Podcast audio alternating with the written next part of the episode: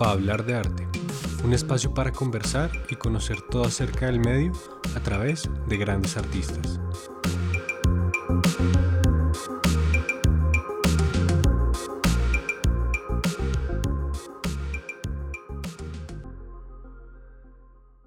Bueno, bienvenidos a todos a esta nueva temporada de Pa' hablar de arte.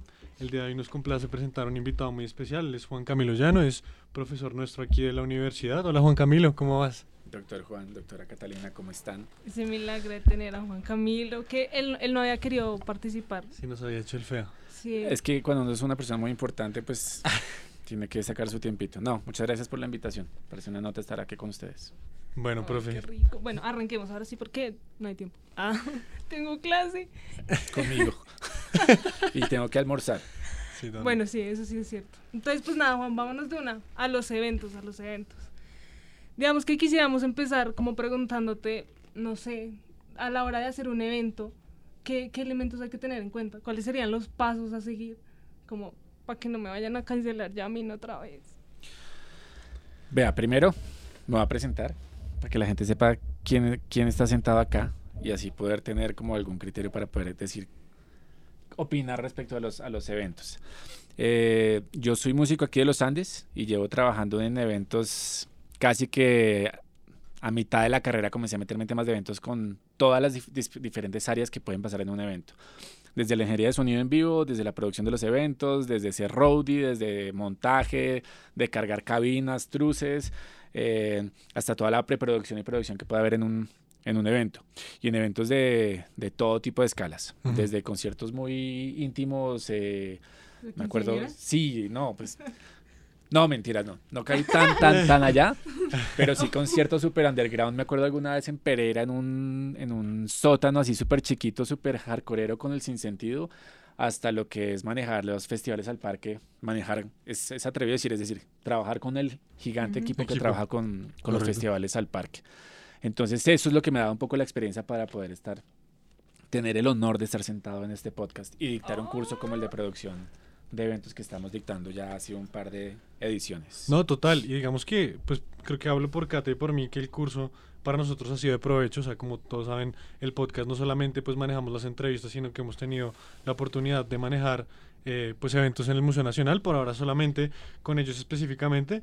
Pero pues uno entra a este mundo, digamos que lo que siempre hemos como criticado, que creo que lo hablamos contigo con- y con otros invitados que teníamos anteriormente, es que hasta ahorita como en la carrera y en este tipo de carreras hasta ahora se están empezando a preocupar por conocer la industria, por conocer cómo se mueve eh, los eventos en vivo, cómo se puede mover un artista pues dentro de la industria, porque pues todos salimos aquí siendo grandes músicos, grandes intérpretes, grandes ingenieros, pero pues uno sale un poco con los ojos cerrados y no sabe cómo para dónde empezar a direccionar la cosa. Sí, de acuerdo. Entonces creo que esos acercamientos en, en temas de, de negocios de la música, de gestión, de producción de eventos son, son importantes. Y, y es importantísimo el tema de los eventos porque es que realmente yo creo que hablando en, en porcentajes, el 70% de los ingresos en, en la industria Sí. cultural, artística y particularmente musical está enfocada en la realización de eventos. Sí. Y todos los agentes que están alrededor estamos vivimos un poco de esos, de esos ingresos. Entonces sí es bastante relevante. Sí, porque streaming definitivamente por streaming no es. Pues pero aparecen cosas tan importantes como estos podcasts que, que sí, pero, pero efectivamente creo que el grueso sí está enfocado en el tema del, del, del evento. Sí, eso sí es verdad. Pero bueno, digamos que ya, para entrar en materia, ya teniendo un poquito más pues, de contexto de tu historia y demás, eh, pues sí queríamos preguntarte como qué elementos esenciales de pronto en materia muy básica son importantes a la hora de uno decir, oiga, yo quiero montar un evento de este estilo, sea el que sea, ¿cuál es el primer paso y, y- y cómo empezaría alguien a, a decir, bueno, yo Ujú. quiero montar esto? Además de, de saber el, el tipo de evento que quiere hacer, ¿no? Yo creo que puede empezar por ahí. Arrancamos en eso y es una planeación estratégica. Saber realmente qué es lo que quiero. Si eso Ujú. se vuelve muy... eh, un evento funciona como cualquier empresa y todo y es entender qué es lo que quiero lograr, cómo lo voy a lograr y en este momento en qué estoy y qué necesito para eso. Entonces lo primero es una planeación muy clara de qué es lo que, lo que quiero lograr. A partir de eso logramos entender todo lo que se va a requerir alrededor de, de un evento. Creo que es eso.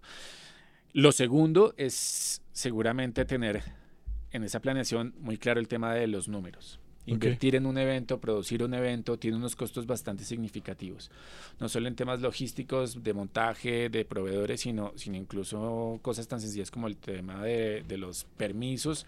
Eso significa costos. Entonces, ustedes tienen una estructura muy clara en tema de, de presupuestos y de números van a saber si realmente el proyecto es viable y sobre todo si lo van a poder vender a alguien que le interese invertir en esto porque es costoso. Podemos hablar de diferentes formatos de eventos, pero incluso esa fiesta de 15 años o, o lo que pasa, o, el, o, o Stereo Picnic, o una, un festival de música en el Teatro Colón, tiene unos costos importantes que hay que tener contemplar desde el comienzo. Pero digamos que a la hora, a la hora de, de uno, cómo sentarse y estructurar un proyecto, digamos, cuáles son los, los principales problemas que uno se encuentra como en, en ese proceso, primero de, de, pre, de preproducción y ya luego pues en la producción como tal. Creo que lo primero es bueno, definir qué quieren ustedes como, como productores, como promotores de un evento. Y lo segundo será si hay un público específico para esto. Uh -huh. Una cosa es lo que ustedes quieren como promotores y esto de nuevo yo siempre lo asocio con, con, con, con el emprendimiento y un negocio y es que haya un producto y que haya alguien al que le interese comprar ese producto. ¿Ok? Podemos soñar muy en grande con lo que yo quiero, con el lineup ideal en, en relacionado con mis gustos musicales y ustedes con la música electrónica y todo, pero primero habrá que entender si hay un público que me va a comprar una boleta, ¿sí? Y si eso me va, me va a generar un retorno de inversión a lo que yo estoy creando. Uh -huh. Entonces eso sería como, como lo principal. Ya después de, de entender que si hay un mercado, eh, si hay un mercado que está dispuesto a eso, ya vamos a poder entender que sí seguramente hay otros stakeholders que se van a vincular al proyecto y el proyecto va a ser viable. Uh -huh. ¿sí? Entonces creo que eso, eso sería eh, lo principal. Ok. Y digamos, en eso que mencionas, pues ya sabemos que antes de lanzar un evento es de vital importancia saber si existe un público para eso. ¿Qué procedimientos, digamos nosotros, que podríamos hacer alguien que esté tratando de montar un evento nuevo para conocer si efectivamente existe una audiencia o si, o si de pronto no es viable en, pues, en el lugar y el momento en que se quiere pues como sí, realizar digamos el que hay, hay dos opciones de revisar eso. Con información que ya exista, ¿sí? Okay. Eh, o, o, que ustedes salgan a preguntar, a hacer estudios de mercado, a ver si este público existe. Es un sector bastante informal, pero de alguna manera ya hay cierta información, ya hay experiencia de otros promotores, ya sabemos cómo le está yendo a ciertos festivales, a ciertos géneros musicales. Existe la encuesta de, de consumo cultural del DANE, que es información que ya nos están dando de cómo está consumiendo gente, la, la, cultura la gente en, en Bogotá y en, el, y en el país. Y esas cifras son importantes para que ustedes revisen a ver, oiga, así es que está consumiendo la gente cultura. Si no tenemos esa información, si de pronto nos estamos, nos estamos aventurando en un evento eh, que no ha tenido precedentes en cuanto a géneros, en cuanto a tamaño, en formato, en experiencias para el, para el, para el fan, eh, vamos a tener que hacer un estudio de mercado previo y sentarnos con el posible público y decirle, esta es la opción que tenemos, ¿qué le parece? Sí, hay que, hay que hacer un poco de eso, hay que minimizar los riesgos. Y de nuevo, en el momento en que vamos a vincular marcas o posibles eh, inversionistas, ellos necesitan ver que el proyecto es rentable. Y para eso necesita haber un estudio de mercado que diga si es un proyecto, un proyecto viable. Entonces la respuesta es o con información que ya exista previamente, experiencias previas, uh -huh. o haciendo estudios de mercado a través de focus group, a través de investigaciones, que les diga, oiga, es viable el proyecto. Ok. Okay. Qué duro. Digamos que yéndose como un poco desde la perspectiva como del artista independiente, cuando uno, uno piensa como por ejemplo en aplicar a estas convocatorias, llámese rock al parque, hip hop al parque o lo que sea, ¿qué, qué tipo de cosas tiene que tener uno en cuenta como artista como para poder primero ser llamativo hacia, hacia, la, hacia quién lo va a, como hacia los curadores? Sí. Eh, sí, como, ¿cómo hace uno para, para meterse como ahí? ¿Y, ¿Y, qué criterios miran ustedes en ese caso? Bueno, yo no soy curador, no he sido curador de los festivales, digamos que, que entiendo cómo son los procesos. Habrá que entender si estamos hablando de un, de un, de un festival o un evento público o privado uh -huh. y ya las necesidades de cada festival van a ser diferentes. Las necesidades de un, de un festival privado, por supuesto, es la convocatoria, que me mueva gente. ¿sí? Uh -huh digamos que de alguna manera algunos festivales grandes, importantes, tienen un tema ahí de altruista, ayudar a la escena independiente y, y eso puede funcionar, pero sobre todo ellos saben si, si realmente hay un...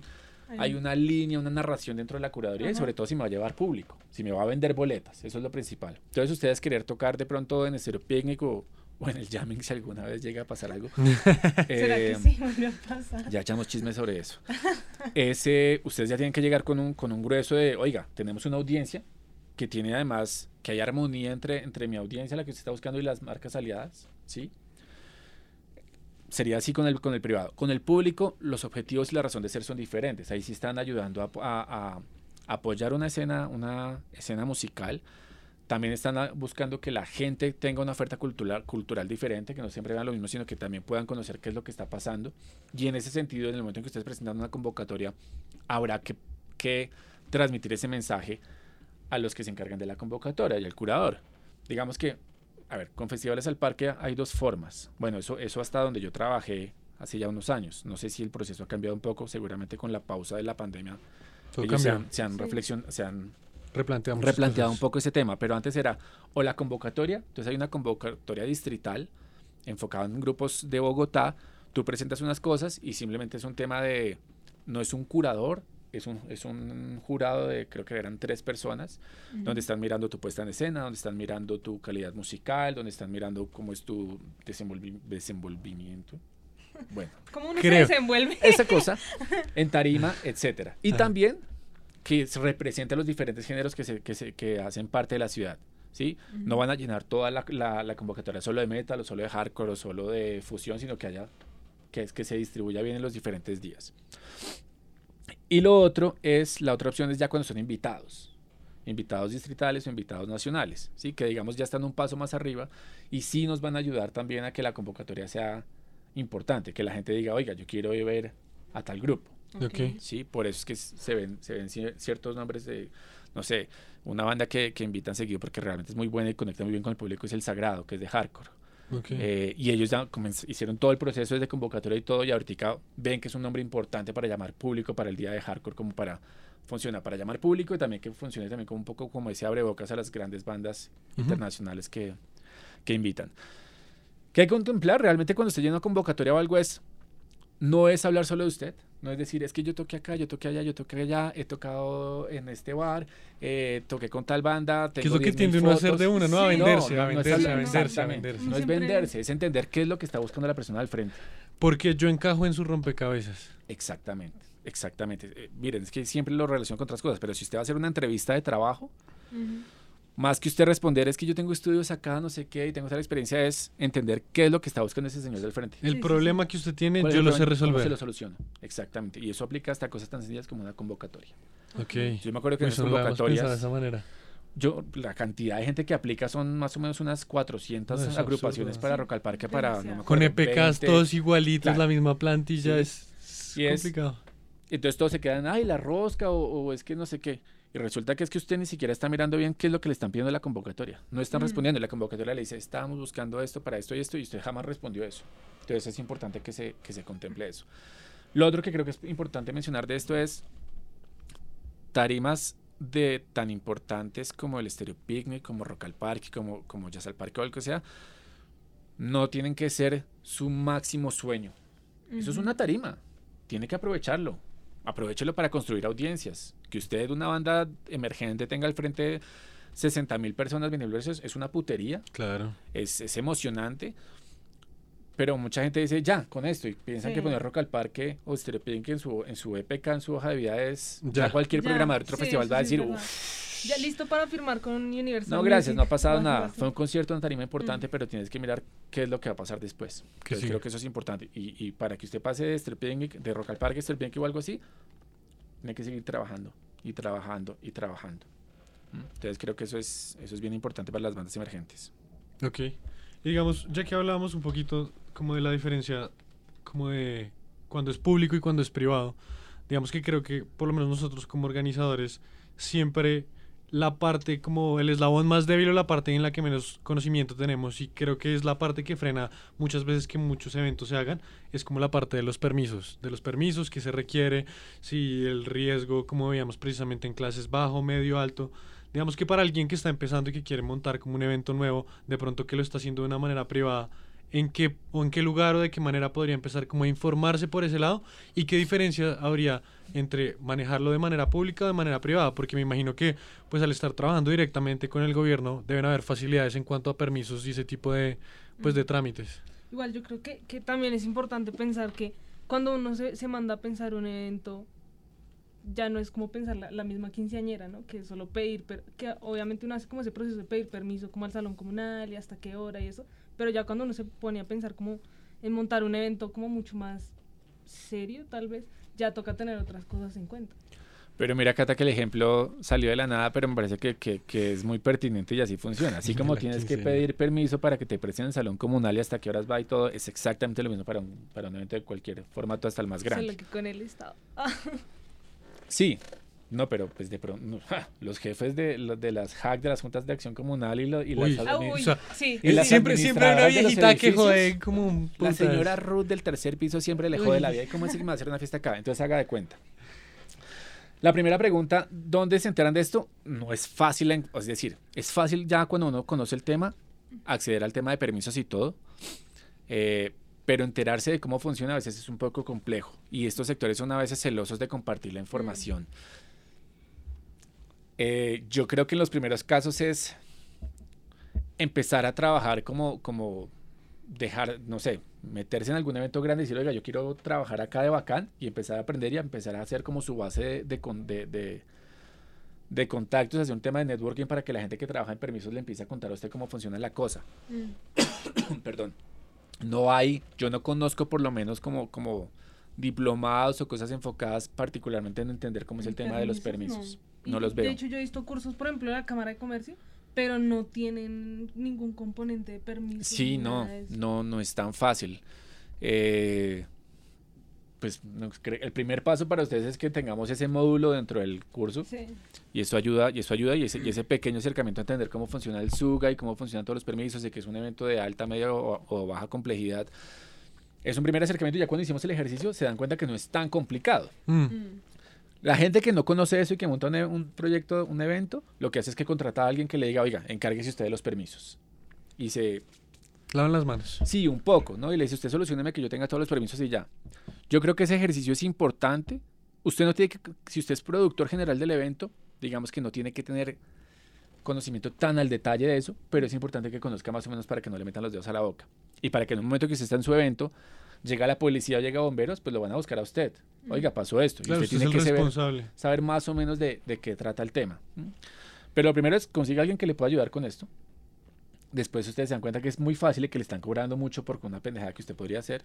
Sí, que, que es más que todo como, pues no voy a decir pereza como tal, pero siento que, aunque son sencillas estas cosas, son sencillas una vez uno las entiende o a uno se las explican. Como que no necesariamente, digamos, uno a la hora de cotizar de pronto un artista grande, no es como tan sencillo de, venga, lo busco en internet, me sale un correo y lo contacto y ya lo puedo buquear, sino que es más, es No, un y proceso ustedes- más complicado. Claro, y ustedes ya hicieron un evento importante de, de- de- de un tamaño de un tamaño importante con, con un buen resultado y se dieron cuenta que la, la cantidad de responsabilidades que tienen son muchas. Por más de que de pronto lo de permisos no sea tan complicado, pues ustedes tienen la cabeza en el tema de contratar artistas, en hablar con el venue, en los proveedores, en la alimentación de los cestos, transporte, y son tantas cosas que por eso sí es importante empezar a delegar. Sí. Tener un equipo porque si no se sale de las manos la cosa. Pero sí conocer un poquito de cada cosa de qué trata. Sí. Sí, que en el claro. momento en que llegue alguien a decirle, le vamos a cerrarle el evento, usted entienda por qué.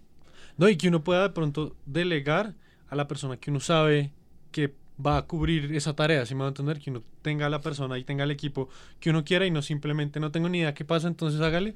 Pero, pero digamos que sí, yo creo que eso, pues también hablando nosotros como nuestra experiencia personal, pues nosotros hemos tenido pues los dos eventos en el Museo Nacional, afortunadamente ambos han sido un éxito, pero digamos que en el segundo ya sentimos la necesidad un poco de, de delegar y más que todo nosotros también como artistas, eh, que también necesitamos estar concentrados en nuestra presentación y demás, si hay un punto en donde hay muchas cosas que toca estar controlando al mismo tiempo, que cualquier cosita que salga mal, no sé, con, por, por poner un ejemplo, si el sonido no sirve, ya nada sirve, o sea, ya Mm. todo el evento se viene para abajo. Entonces sí, también es como importante tener en cuenta los diferentes tipos de roles, por lo menos principales, evidentemente en un festival como Estéreo Picnic, además, pues la cantidad de gente contratada es una cosa impresionante, Ujú.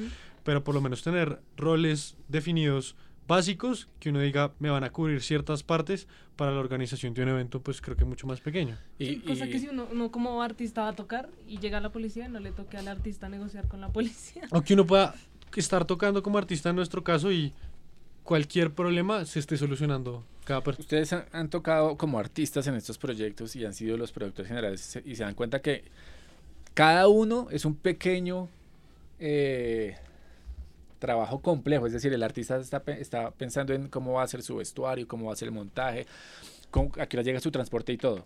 Y el productor aparte tiene que estar pendiente de todo eso. Y lo que usted dice, cualquier cosa puede salir mal, es que son tanta gente involucrada que si, muchas que si el proveedor de catering no llegó, si no le llegó el cocosete al que pidió el cocosete en cierto rider, No, es un problema. Sí. ¿no? Los eventos tienen una particularidad y es que cuando arrancaron, arrancó esta mierda y nos llevó el tren. Mm. Y, y- y una persona que, que trabaja en eventos tiene que saber cómo solucionar. Entonces, en algún momento nos dijeron, el aeropuerto de Pasto está cerrado y estos manes tocan mañana. ¿Qué hacen? A las 11 de la noche eh, nos avisan que, es que, no, hay, que no hay aeropuerto. ¿Cómo usted en ese momento logra conseguir una van que los traiga desde Pasto? ¿Sí me entiende?